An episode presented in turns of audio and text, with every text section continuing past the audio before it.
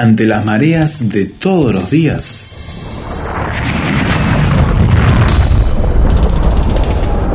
Llegamos a tierra firme.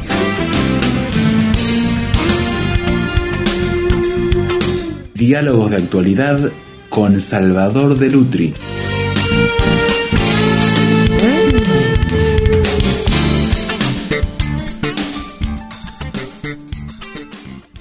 Una de las formas de entender la historia y lo que nos ha pasado es recurrir a las artes. Y en este caso, Salvador, te invito a que vayamos a ver la mirada de un dramaturgo, un guionista estadounidense que tiene una particular forma de describir la sociedad que le tocó vivir. Estamos hablando de Arthur Miller. Mm. Arthur Miller, Esteban, es uno de los eh, tres grandes dramaturgos norteamericanos, junto con Eugene eh, O'Neill y Tennessee Williams, forman una trilogía de hombres que profundizaron realmente en la característica y la problemática del hombre moderno y de, también del hombre norteamericano.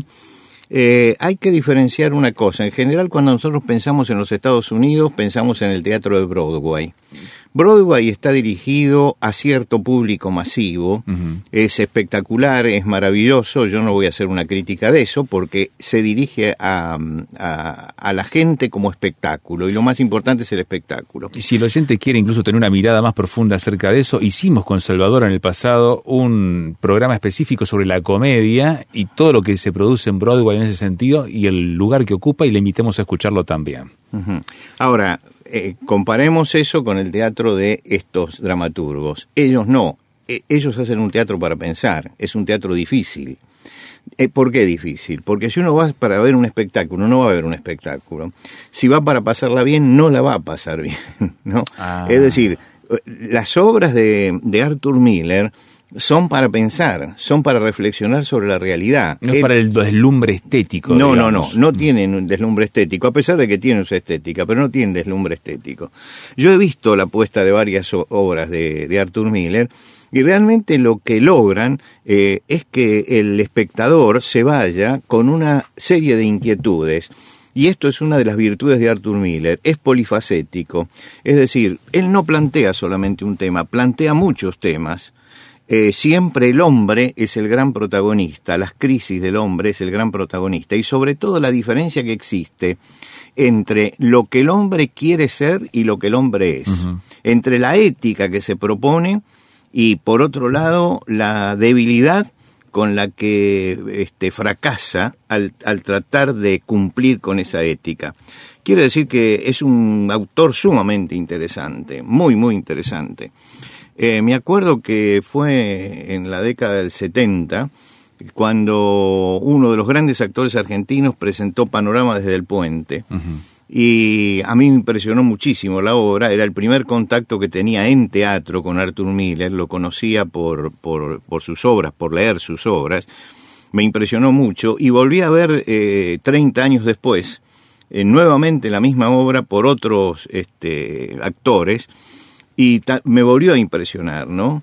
E, es decir, es, un hombre que impresiona en sus obras. Y aun cuando uno no conozca la obra, porque tiene muchas obras que no han sido publicadas en español y que a veces que no están al alcance de, del público en general, pero recuerdo, por ejemplo, haber ido a ver El Precio con Celia, con mi esposa, y eh, ella no había leído la obra, conocía por supuesto a Artur Miller, pero no lo había leído, y recuerdo el impacto que sintió ella por la obra y la discusión que tuvimos después de la salida, porque no, no, no una discusión, un, intercambio, de enfoque sobre eso, porque realmente cuando yo voy al teatro con Celia voy para eso, ¿no? Voy para ver algo que nos haga pensar y que después motive que sigamos hablando de eso. Y a veces se pasan, pasa una semana, dos semanas, que volvemos recurrentemente a ciertos temas que se despertaron justamente porque esa es la virtud de estos grandes autores, que despiertan en uno inquietudes. Y Arthur Miller tiene esa característica. Nació en el año 1915 en Nueva York. En plena guerra, ¿eh? Plena guerra, sí. Eh, era hijo de una familia austríaca que tenía una buena situación económica y tuvo esa buena situación económica hasta el año 1929 cuando la gran crisis que tuvo Estados Unidos. Allí perdieron todo. eso hizo que él tuviera que costearse sus propios estudios, es decir, tuvo que trabajar para poder costearse los estudios. Ese cambio tan violento eh, lo acercó a la izquierda, eh, eh, al marxismo, ¿no?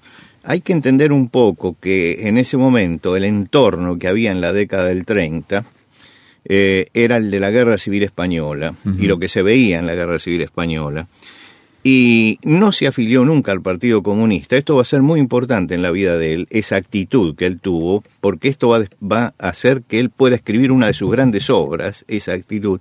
Pero él se inclinó hacia las ideas más socialistas. Es lógico por la edad y por la situación en que vivía. Mi padre tenía una frase que decía que el que no es izquierdista a los 20 años es porque no tiene corazón pero si sigue siendo de izquierda a los 50 es porque no tiene cabeza. es decir, hay un idealismo por cambiar el mundo, por cambiar la sociedad, que surge en cierta edad de la vida, pero que después en la madurez uno se da cuenta que las cosas no son ni tan sencillas, ni tan fáciles, ni tan paradisíacas. Ni tan ideológicas. Entonces él hizo eso y eso va a ser una marca muy importante en su vida después de la Segunda Guerra Mundial. Ahora, el primer éxito, digamos el primer gran éxito teatral, lo tiene en el año 1947. Y nos ubicamos en el año 47. En el año 47, hace dos años que terminó la, Segunda, Guerra. Mundial. Quiere decir que estamos en plena posguerra. Y Estados Unidos eh, está tratando, después de esa guerra, de capitalizar un poco todo lo que sucedió. No nos olvidemos que así como los alemanes se llevaron algunos nazis este, para que participaran en el gobierno este, posterior. También los Estados Unidos se llevó, por ejemplo, a Werner von Braun, ¿no? que había sido, había participado en el nazismo, había sido fabricante o, inventor de, de, dos bombas, creo que era la B1 y la B2 y que bueno, es el padre de la cohetería moderna en Estados Unidos. Lo que quiere decir que había cosas que no se podían comentar tanto, ¿no? Y él escribe una obra que se llama Todos eran mis hijos. Y esa obra, Todos eran mis hijos, fue un sacudón tremendo en la sociedad de su tiempo, por lo que él planteó. Él planteó la historia de un hombre que se eh, enriquece proveyendo de piezas a la aviación norteamericana. Hace partes, es un, eh, es, un eh, fabricante de partes de los aviones y fabrica esas cosas para los aviones en la guerra, cuando la exigencia de, de producción era muy grande, permanentemente la presión del ejército estaba sobre su fábrica, y en un momento dado sale una partida de piezas defectuosas. Y entonces él tiene un socio, él está en su casa, le comunican que están exigiendo, el ejército está exigiendo ciertas piezas, este, pero que salieron con defectos y que por lo tanto hay que mm, descartarlas, hay que hacerlas de vuelta. Y entonces él dice que no, que, que, que las vendan igual las piezas al ejército, que no va a pasar nada, no va a pasar nada. Y entonces se venden esas piezas al ejército y la obra empieza mucho después cuando este hombre ya está con plena riqueza, viviendo este, en una gran casa con su familia, y, hay un socio de él que está preso, y está preso porque vendió esas, esas partes, después se sabe eso, y porque él se quedó en la casa, cosa de no tener este relacionarse, con, el asunto. con el asunto, quiere decir que el otro pagó todo, y tiene todo ese bienestar gracias a esa, esa movida que ha tenido. Eh, pero él tenía un hijo aviador. Y ese hijo aviador ha muerto en la guerra. Se estrelló con su avión. Y entonces hay un gran debate en la familia, un gran debate que produce el hijo menor que está allí. Eh, el gran debate es acerca de justamente si ese hermano que murió no fue como consecuencia de las piezas defectuosas. Pero él dice que no y da sus razones. Y las razones que da es que el avión que mm, pilotaba el hermano no usaba esas piezas. Mm. Quiere decir que no había sido por eso. Ahora viene la gran discusión ética, por eso se llama todos eran mis hijos, porque hay otros que sí murieron. porque resulta que esa pieza defectuosa hizo que varios aviones cayeran. Entonces otros sí murieron. Y él se defiende diciendo que la, la comodidad que gozan ellos se debe justamente al sacrificio que él hizo durante la guerra y que todo eso, y acá empieza el problema moral, el, terrible problema moral. Hasta que se sale descubriendo esto, la obra es muy compleja, yo no voy a contarla todo porque planteemos el problema moral, ¿no? Se sale descubriendo que es verdad que el hijo no murió en, en este, a causa de las piezas defectuosas, pero antes de morir, deja una carta porque él se estrella voluntariamente con su ah. avión y se estrella voluntariamente porque sus compañeros sí murieron por las piezas defectuosas que mandó su padre. Había algo en la conciencia que estaba Claro, él no podía, no podía tolerar el hecho de que su padre hubiera hecho eso. Entonces queda planteado el tema de la miseria moral. Por eso digo que es grande este Arthur Miller, porque te deja el, planteo que te deja es un planteo profundo, grande, hasta dónde llega la miseria moral del hombre y hasta dónde el hombre se justifica y justifica su miseria moral. Eh, eh ¿Cómo, somos capaces de llegar? Claro, el hombre siempre tiene argumentos para todo, para justificar cualquier cosa y la justifica. Y el padre lo justifica se va perdiendo la sensibilidad. Y en alguna forma trata de cambiar la mentalidad de los que lo cuestionan, ¿no? la obra es muy compleja, es muy compleja y da para mucho. Eh, yo subrayo solamente esto, que es el tema moral de fondo de la obra, que es lo que nos preocupa, porque siempre las, las guerras, o otras cosas que no son la guerra, pero que son tan perniciosas para la humanidad como la guerra, como puede ser el negocio del juego, la trata de personas, la prostitución, eh, las drogas, todo esto, como muchas veces hay gente que eh, tuerce su ética, tuerce su moral, argumenta por conveniencia y entonces produce todo este problema esa obra golpeó muchísimo porque hay que mirar este, la fecha nuevamente, 1947, había terminado la guerra. En ese momento toda la culpa era de los alemanes, los únicos culpables eran ellos. Nosotros los buenos. Sí, y sale Arthur Miller y dice, señores, esto es la guerra. Sale a flor de piel la miseria moral del corazón humano. Y esto es uno de los problemas que siempre eh, preocupó a Arthur Miller qué es lo que pasaba en el corazón del hombre, cuál es la necesidad íntima que, tiene el hombre de autojustificar cualquier cosa en su vida y de atropellar la ética que se ha propuesto para vivir una ética acomodaticia, una moral acomodaticia. Es decir, el, padre de el, dueño de esta empresa, el padre del joven que se estrelló, eh, él tiene una alta ética y es reconocido por su ética, pero tiene una moral oculta que es justamente lo que eh, muestra la verdad de su personalidad. Y esta diferencia entre una cosa y la otra es la que produce el drama final, que no lo voy a contar porque sería traicionar a Arthur Miller. Pero creo que con este vistazo, más o menos, nos damos cuenta cuál es la problemática que presenta Artur Miller en sus obras. El problema del hombre y el problema de la moral del hombre y el problema de la ética del hombre. Hacemos una pequeña pausa en la conversación, ¿te parece, Salvador? Y dejamos al oyente pensando acerca de si ese mismo problema tal vez no está instalado en las decisiones que vamos tomando diariamente. Ya volvemos en tierra firme hablando del dramaturgo norteamericano Arthur Miller.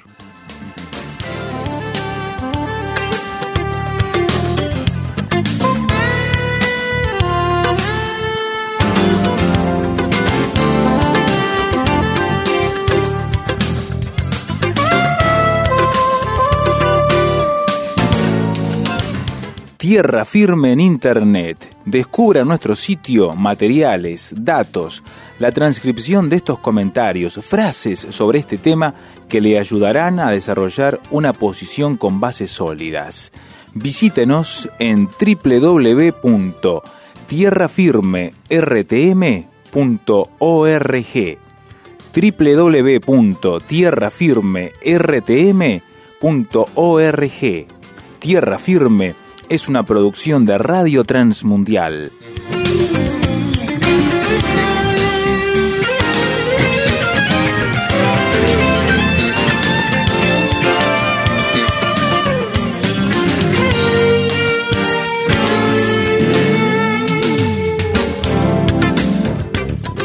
Estamos mirando al dramaturgo norteamericano Arthur Miller y su obra eh, cuestionadora en un ambiente social muy efervescente en un siglo como fue tan problemático y febril como el siglo XX, Salvador. Y la obra que estabas comentando, que estábamos mirando y contextualizando era Todos eran mis hijos. Sí, el título está muy bien puesto porque em, eh, un poco define lo que Arthur Miller quería decir, que en definitiva no es que muere el hijo del vecino, están muriendo mis hijos, ¿no? Están muriendo, yo soy parte de esa sociedad. No puedo simplemente objetivarme, separarme y mirarlos como personas que no tienen nada que ver conmigo, ¿no? Los estoy afectando. Sí, aunque la, aunque hay muchos argumentos para decir que no es así. Este, en el año 1949 da otro de los grandes golpes con la muerte de un viajante. Sí, que es la obra, debe ser que más veces se ha, a menos de lo que yo he visto en cartelera en esta parte del mundo, se ha reproducido en, los teatros, ¿no? Sí, sí, sí, sí, eh, sí, es, es tal vez la obra más, más difundida, La muerte de un viajante, que es un viajante de clase media, en plena crisis profesional, generacional y familiar. Es decir, es un hombre que ha sido viajante en lo que sería Nueva Inglaterra, eh, que sale para llevar, eh, él es viajante de comercio, para llevar las, las telas y todo para vender, ¿no? en, en nombre de su empresa, y que llega un momento en que él está haciendo un viaje eh, y vuelve a la casa sin, sin cumplir el cometido, porque tiene un accidente con el coche y él empieza a cuestionarse un poco este, su propia existencia. Y ahí se muestra dos cosas. En primer lugar, que él participa del sueño americano, ¿no? Es decir, American Dream. Sí, sí, el sueño americano. Él siempre va a ir adelante y siempre va a triunfar. Y no se da cuenta que la sociedad esa a la que él sirvió durante tantos años y que él creyó que esa sociedad iba a ser leal con él, no es leal con él en el momento en que eh, llega a la vejez. Y entonces la empresa en la que él está le paga un sueldo básico y una comisión por, por lo que vende.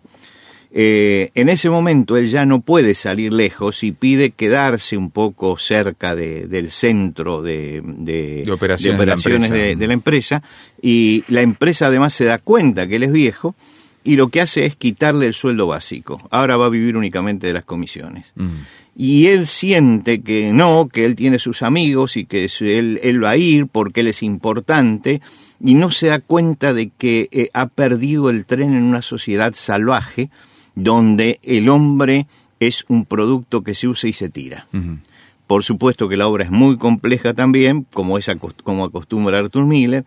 Él tiene problemas con sus hijos. Está el hijo que es idealista, está el hijo que se parece mucho a él, está el drama con la esposa. Son todos dramas paralelos. Pero eh, él, siente en un momento que él vale más muerto que vivo. Mira. ¿Por qué? Porque tiene un seguro. Y si él se muere, la familia va a cobrar el seguro.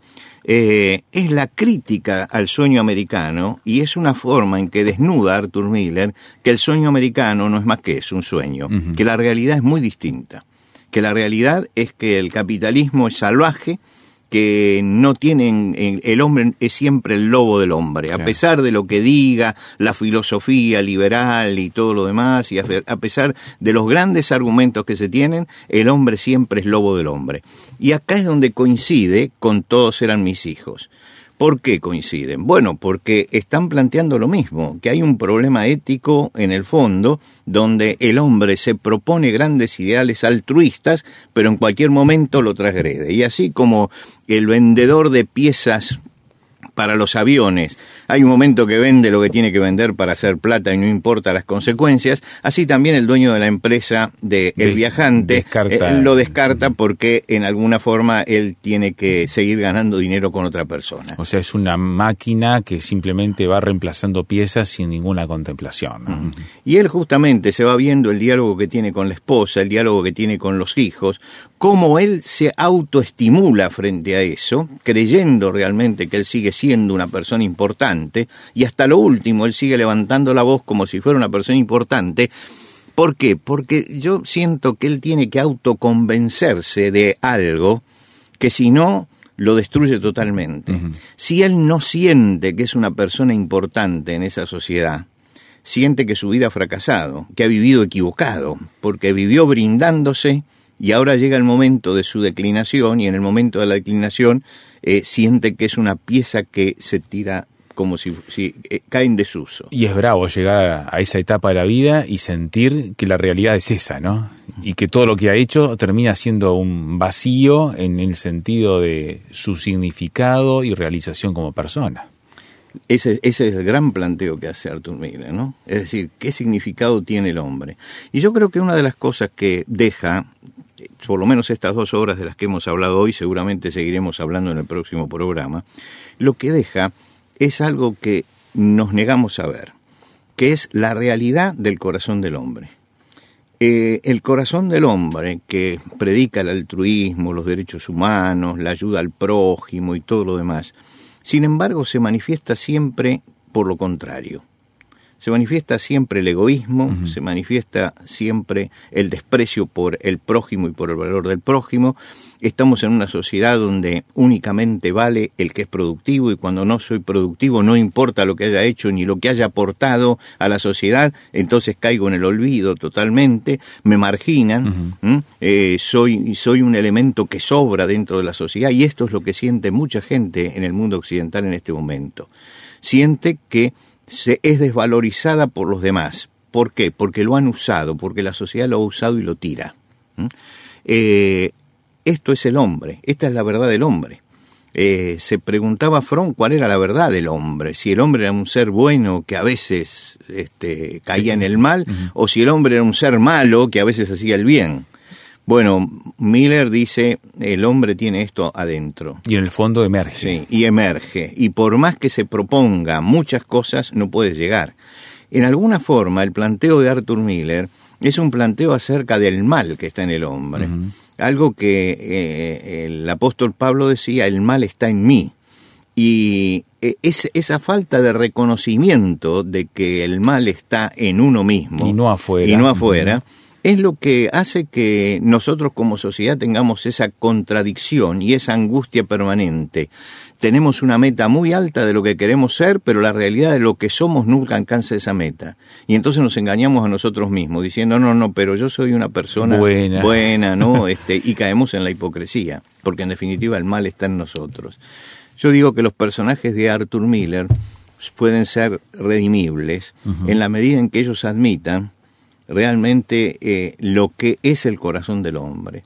Es decir, que no se engañen pensando que el hombre es un ser bueno y que busca la bondad y que busca siempre lo mejor y que está siempre a favor del prójimo. Por el contrario, el corazón del hombre tiene una raíz de maldad, tiene una semilla de maldad, eso que el cristianismo llama el pecado, y ese pecado siempre emerge.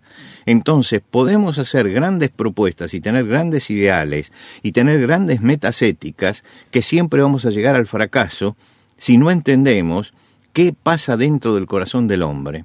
Por eso todas las doctrinas humanas que han tratado de salvar al mundo occidental y han tratado de salvar a la humanidad, siempre han sido grandes teorías que funcionaban muy bien justamente como teoría, pero que en la práctica se encontraban con el hombre real, y el hombre real es eso. Y por eso Jesucristo se acerca hasta nosotros porque el hombre ese real necesita de la redención. ¿Y la redención qué es? Es liberarlo del pecado, es sacarlo de allí. Jesucristo viene para sacar eso, para que el hombre sea transformado por adentro. Quiere decir que el gran planteo, mira lo que tiene, es una gran visión del problema no tiene soluciones. Claro, ese es el problema. Eh, él, hace planteos. Mm. Los planteos son inteligentísimos y creo que todos tenemos que detenernos, ¿no? Para, para entender un poco que lo que es el corazón del hombre, porque muchas veces nosotros también estamos nos autoengañamos pensando nos autojustificamos y nos justificamos y todo, pero la realidad del corazón del hombre es que necesita un redentor, es decir, necesita alguien que lo saque de esa condición, no puede salir solo ninguno de los personajes de Arthur Miller sale solo de su problema. No pueden salir. Algunos quedan en esa y, mueren en esa. Están encerrados en ese problema. Eh, la única puerta de escape que tenemos es Jesucristo. cuando tomamos la puerta de escape de Jesucristo, Jesucristo es el que nos libera de eso. Por eso él dijo que él había venido para dar libertad a los cautivos. Es decir, esa, esa libertad que necesitamos de esto solamente la puede dar Jesucristo trabajando directamente en nuestro corazón.